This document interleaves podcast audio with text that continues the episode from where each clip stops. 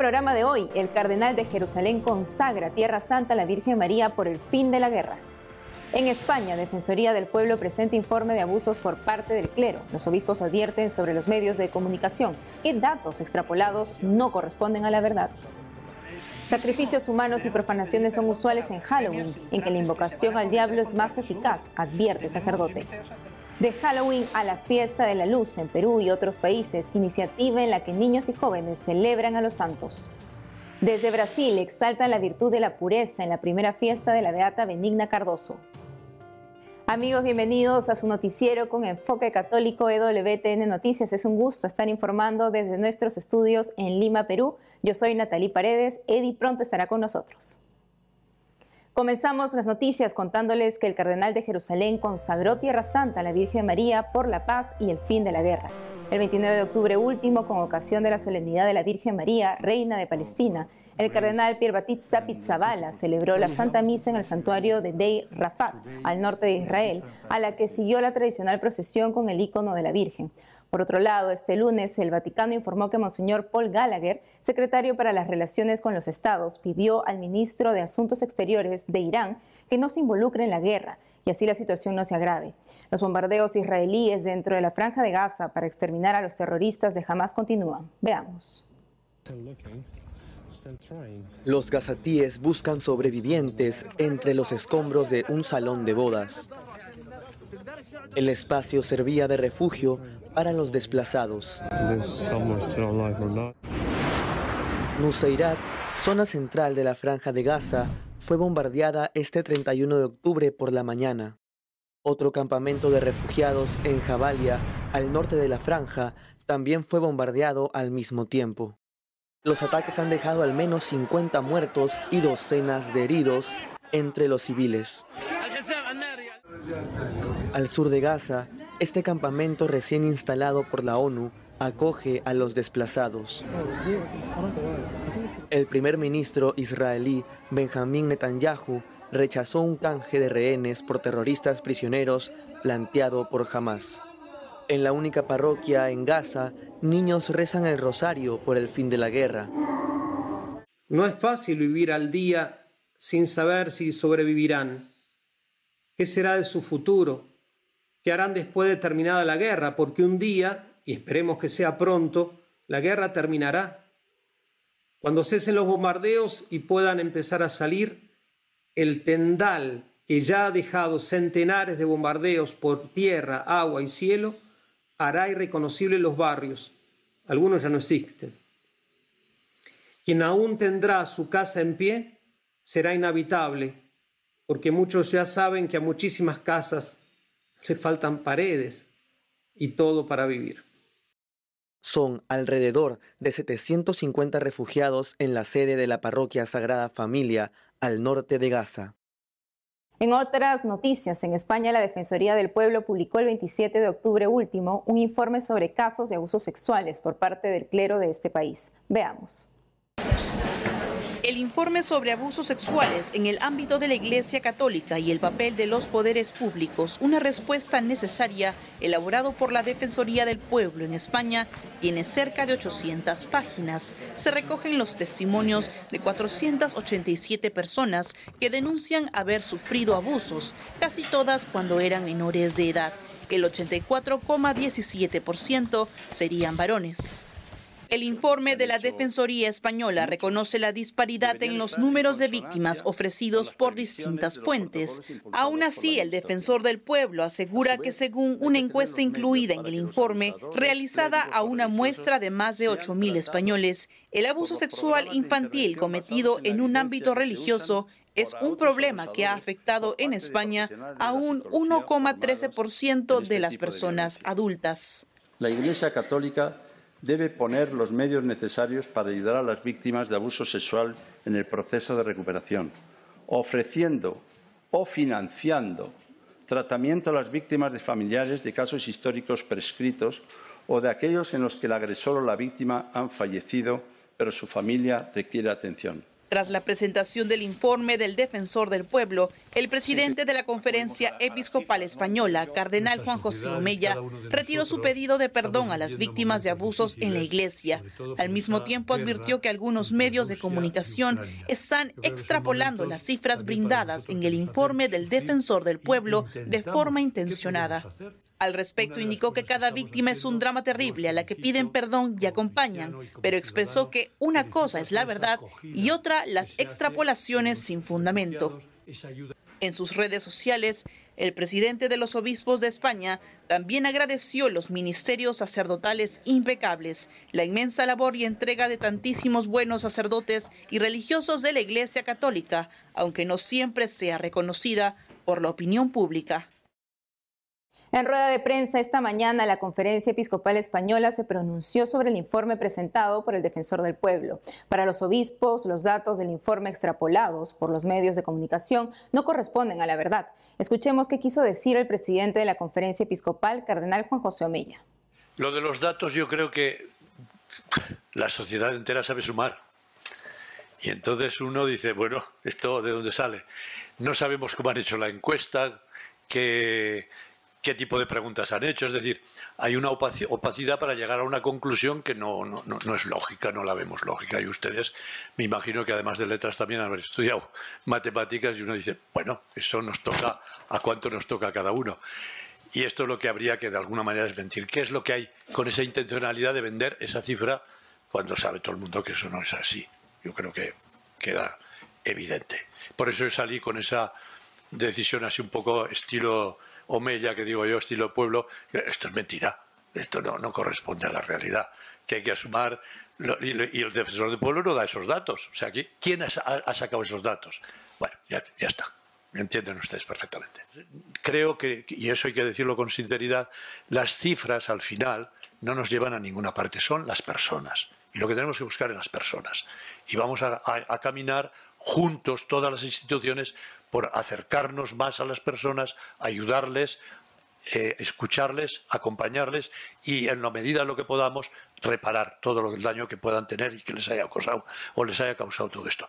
Yo creo que esa es la actitud. Yo creo que lo demás, andar con reprochando, usted ha dicho, no ha dicho, no, yo me parece que no es el camino. Vamos a trabajar conjuntamente y el defensor del pueblo en esa línea también me ha parecido que iba y abierto también el abanico de decir, oiga, que el problema no es solo de la Iglesia, sino también de toda la sociedad. Hagamos algo, porque si no, esta sociedad sufrirá mucho y las familias sufren y, todas las personas sufren y, sobre todo, quienes son víctimas de todo tipo de abuso sexual y abuso de poder y de otros que suceden en todas partes y en la Iglesia también, claro. Y pedimos perdón y queremos rectificar. ¿Por qué los católicos no debemos celebrar Halloween este 31 de octubre? Desde España, el padre Francisco Torres, sacerdote de la diócesis de Plasencia, nos da ideas claras sobre el tema. Padre Francisco, un gusto tenerlo de nuevo con nosotros para ponernos en contexto. ¿Cómo se origina Halloween? Bueno, pues como siempre el gusto es mío. A ver, Halloween, su origen es una trampa engañosa, ¿eh? porque los que quieren defender un origen cristiano de Halloween se aferran a que efectivamente es el acróstico, o mejor el apócope, de una expresión inglesa que significa vísperas de todos los santos. Y eso es cierto. Surge como una víspera, como una celebración de vigilia a todos los santos. Pero con el paso del tiempo, aunque el nombre Halloween se mantuvo, el contenido se pervirtió. Y lo que era una vigilia para prepararse a celebrar la solemnidad de todos los santos, acabó convirtiéndose pues en algo más relacionado con el mundo de lo oscuro, con el mundo de los muertos, los fantasmas, el demonio, etc. Entonces, lo que al principio fue el nombre, solo el nombre cristiano, pues se fue vaciando ese contenido y volvió al origen pagano de aquellos cultos druídicos, como por ejemplo el culto de Samaín, que mm, conllevaba sacrificios humanos a los, a los dioses que tenían entonces, que no dejan de ser, como ya hemos explicado alguna vez que otra, ¿verdad? Los dioses mm, paganos son demonios, demonios que se manifestaban a los hombres, los engañaban, los seducían para que les dieran culto y adoración. Ese es un poquito el origen de, de, Halloween, ¿no? Y por eso hoy un católico no debe reconocerse en esa fiesta ni dejarse engañar por la trampa del origen del nombre. ¿Y qué tipo de rituales satánicos realizan la noche del 31 de octubre, padre? Bueno, pues los rituales son muy variados, ¿de acuerdo? Es decir, es una, es una noche que al pervertirse el, el, contenido de la fiesta, como he dicho anteriormente, pues digamos que es la noche de las brujas, por eh, poner una, una, una, expresión así, ¿no? Esa noche del demonio, esa noche en la que cualquier rito de invocación a Satanás, pues es eficaz y va pues desde una simple conjuro o un maleficio hasta algo ya más sórdido y peligroso, que es una misa negra, un rito satánico que conlleva sacrificios humanos. ¿no? Entonces, mm, hay muchas veces profanaciones del Santísimo Sacramento, de hostias consagradas que se han robado de los sagrados de los templos o que se han comulgado indebidamente para evitar que se, que se descomponieran ¿no? con la salida de la boca y entonces poder profanarlo. Padre, mucha gente este día suele disfrazarse sin intención de dar culto al demonio, sino solamente por diversión. ¿Qué opina usted al respecto? Que Halloween se quiera celebrar con una inofensiva mm, muestra de disfraces de cosas terroríficas. Bueno, ni me parece bien ni me parece mal, porque eso es una capa superficial. ¿Cuál es el problema? El problema es lo que hay debajo. El problema es cuando con esos disfraces se quiere exaltar el mundo del oscuro, cuando con esos disfraces se quiere exaltar ese mundo sórdido que pertenece al infierno, ¿eh? para ser claros, que pertenece a los espíritus, a los espíritus, espíritus inmundos, ¿no? Entonces, a veces, bajo esa capa infantil de vestirse, hay un contenido, de quien lo sabe, un contenido que puede poner en peligro eh, la integridad del alma de una persona. Y queda claro, padre, como ahora usted nos ha explicado, que un católico no debe celebrar esta fecha. Entonces, ¿qué debemos hacer para este día? ¿Qué tenemos que hacer? Bueno, pues tenemos que hacer vivirlo como lo que es, vivirlo como una vigilia de una solemnidad de la iglesia. Y una vigilia de una solemnidad de la iglesia nunca es oscura, siempre es festiva, está llena de luz. El día 31 por la tarde, nosotros tenemos que revestirnos los ornamentos blancos, las vestiduras litúrgicas blancas, encender cirios, celebrar la Santa Misa con solemnidad. Y luego, aparte de esto, popularmente sabemos que esa noche, como hemos explicado, ¿verdad? Hay mucho culto satánico, profanaciones, etc. Entonces, ¿cuál es nuestra alternativa? Bueno, pues hay sitios donde se está inventando el Halloween, ¿no? Que es vestir a los niños en vez de cosas monstruosas, pues de santos. Bueno, eso es muy simpático. Y yo, yo estoy de acuerdo, pero tenemos que hacer vigilias de reparación. Tenemos que exponer el Santísimo, tenemos que pedir perdón por las blasfemias y ultrajes que se van a cometer contra Jesús. Tenemos, yo invité a los sacerdotes incluso esa, esa tarde en sus parroquias realizar eh, oraciones de, exorcismo ¿eh? que hay en el apéndice primero del actual ritual u oraciones pidiendo al Señor ¿no? que, que detenga esa acción del diablo que puede acontecer. Y también, bueno, pues eh, orar por nuestros difuntos. Muy bien, Padre, así es, a rezar mucho y unirnos todos en vigilia de reparación hoy. Padre Francisco Torres, gracias por la entrevista. Ah, gracias a ustedes. Y ahora que sabemos por qué debemos darle un rotundo no al Halloween, en la siguiente nota les presentamos una alternativa a este día de oscuridad. Se trata de la fiesta de la luz. Veamos en qué consiste y una invitación especial para los jóvenes de Perú. Niños y jóvenes del Cusco en los Andes del Perú celebran la fiesta de la luz cada 31 de octubre, víspera de la solemnidad de todos los santos. La fiesta de la luz en Perú y otros países es la contraparte del Halloween o Noche de Brujas. En Lima, las jóvenes entre 15 a 25 años se juntarán en la sede de la Asociación Católica Nuestra Señora del Encuentro con Dios desde este 31 de octubre al caer la tarde hasta el día siguiente, primero de noviembre, Día de los Santos. Lo que estamos haciendo es que tomando lo que la iglesia ya ha establecido, comenzarlo desde el día anterior, pero con un matiz más alegre, más festivo, por eso es fiesta. Intentamos pues que tanto niños como jóvenes puedan disfrazarse de santos y no solamente un disfraz externo, sino que puedan conocer su vida, enamorarse de esos nuevos amigos y poder imitarlos. Durante la fiesta de la luz en Nuestra Señora del Encuentro con Dios se celebra la Santa Misa. Los chicos se disfrazan del santo de su devoción y se habilita el sacramento del perdón. También hay un concurso sobre quién representó mejor a su santo. Hay fogatas, hay bingo de los santos, Em, es todo una noche también de reparación, incluso incluimos hora santa, donde las chicas se van turnando ante el Santísimo Sacramento por las cosas malas que están haciendo a la par otros jóvenes a la misma hora. En la fiesta de la luz también hay charlas formativas sobre los peligros del Halloween. El objetivo es generar conciencia de que uno se puede divertir de manera sana, alegre y bajo los verdaderos principios de un católico es lo más importante para que los chicos y chicas caigan en la cuenta de por qué hemos decidido hacer justo esta fiesta en, en, este, en, esta fecha. Entonces, sí, eh, tenemos, hay unos videos ya editados donde se explican con unos fundamentos históricos, filosóficos, también de la Biblia, donde Dios es luz. Entonces, si realmente somos cristianos, católicos practicantes, debemos reflejar la luz de Dios y no la oscuridad, que es la fiesta de Halloween, pero sí hay charlas formativas donde los chicos pueden contrarrestar cuál es la verdad y dónde realmente está la luz. Para inscribirse en la fiesta de la luz de este 2023 en Lima, puede comunicarse al número más 51 949 732 878. Nos vamos a una pausa, pero al volver. La Asociación Católica de Propagandistas de España lanza un video que nos anima a ser más santos frente a Halloween. Además, hoy es la fiesta de San Quintín, mártir, patrono de capellanes, cerrajeros y célebre en el habla popular. Regresamos con más noticias con Enfoque Católico.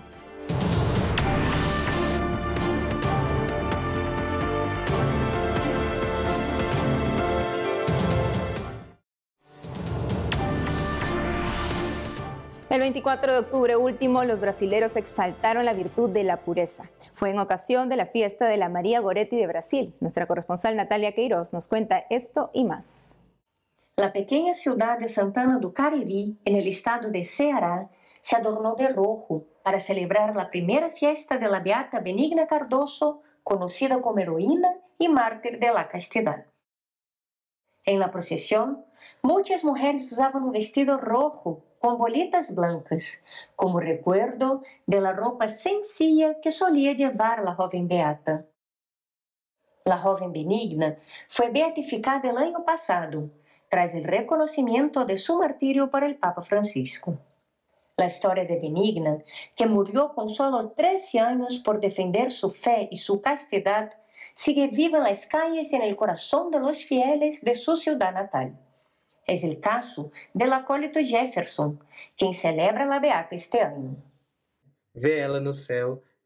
Verla en el cielo, verla elevada al honor de los altares, alegra nuestros corazones. Es verdaderamente una alabanza a Dios.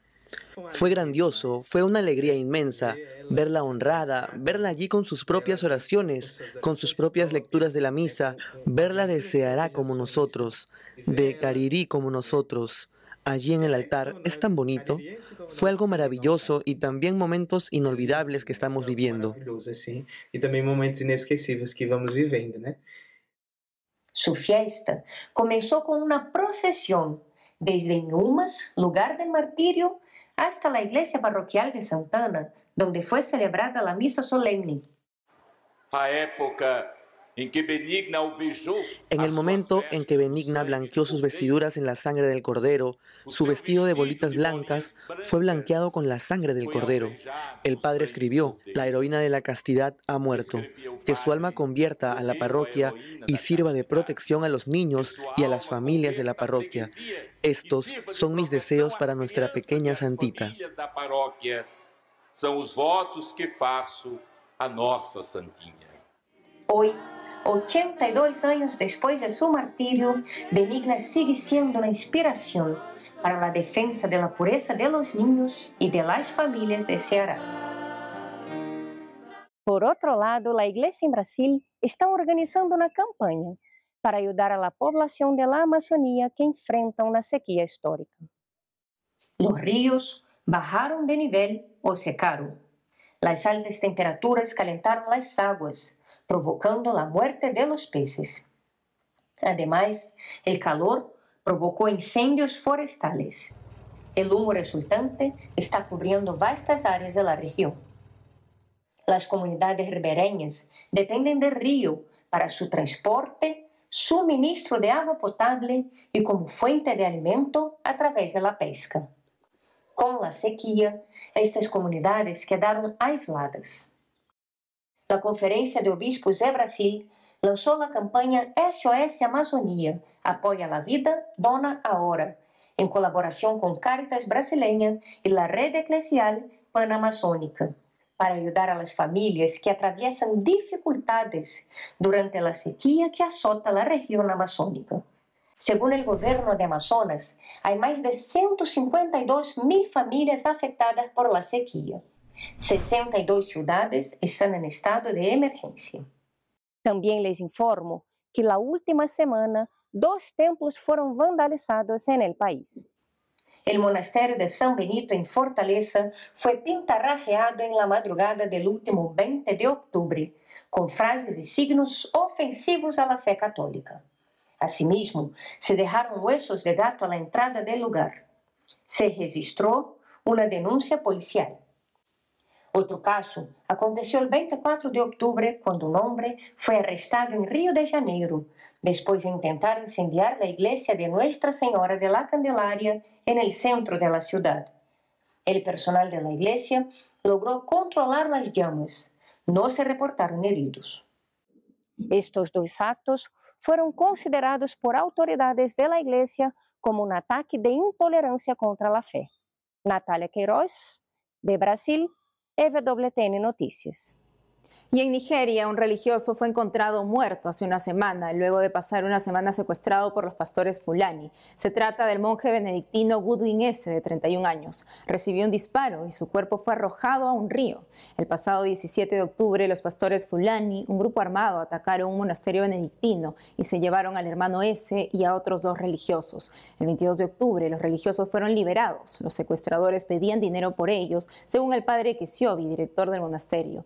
El padre Ekesiobi notificó que siguen recibiendo amenazas de más ataques.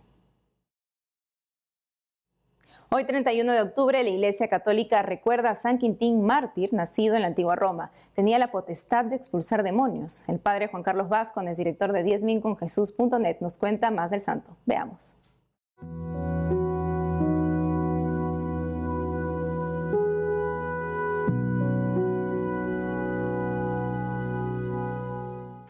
Buenas de Dios. Hoy nos acordamos de San Quintín, que fue hijo de un senador romano de mucho prestigio. Y esto es interesante porque los senadores romanos tenían mucho poder, mucha influencia en el pueblo de Roma y en, y en todo el imperio. Y San Quintín es un hombre que tenía, por lo tanto, muchas conexiones y tenía un porvenir bastante asegurado. Sin embargo, es también un buen amigo y se hace bien amigo del Papa San Marcelino y es el que le convence para que se haga cristiano y para que luego se, se vaya de misionero. Imagínate lo que es la amistad, ¿no? Tener un buen amigo, cómo ayuda y cómo cambia la vida. San Quintín irá a Francia y de hecho tendrá muchísimo éxito en su trabajo misionero y después tendrá dificultades con la administración y morirá mártir. Pero la amistad, me gustaría resaltar el valor de la amistad. San Quintín tuvo un buen amigo. Qué importante es que nosotros seamos buenos amigos de los demás, para que les demos luz, para que les demos ánimo, para que les ayudamos a perseverar. Si te conviertes en un buen amigo de los demás, podrás llevarles también a Jesús, porque si tu mejor amigo es Jesús, llevarles hacia tu mejor amigo será algo natural. Que hagamos todos como, como San Marcelino con San Quintín, que el uno le llevó al otro a Dios y fue el mayor regalo que jamás se le pudo dar.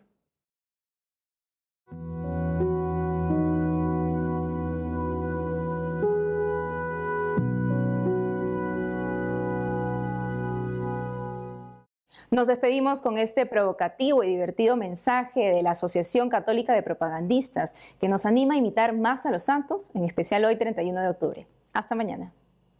Por fin llega Halloween, una fiesta en la que disfrazarse, celebrar la muerte, el terror y coquetear con el mundo de las tinieblas. Vístete de cadáver comido por gusanos, de vampiresa o de asesino en serie. Aunque tengas 50 años, nunca es tarde para ser un parguela y dar vergüenza ajena. No pienses que celebras, simplemente celébralo, porque pudiendo ser malo, ¿quién querría ser santo? Vaya, pues mucha gente. Carlo Acutis, Gianluca Firetti, Ignacio Echevarría, Chiara Corbella, Sandra Sabatini, porque San Vicente, Santa Eulalia, San Isidro Santiago son algo más que los patrones de tu ciudad. Siguieron a Jesucristo y por eso son un modelo de vida. Ojalá fuéramos más santos. Los telediarios darían menos miedo.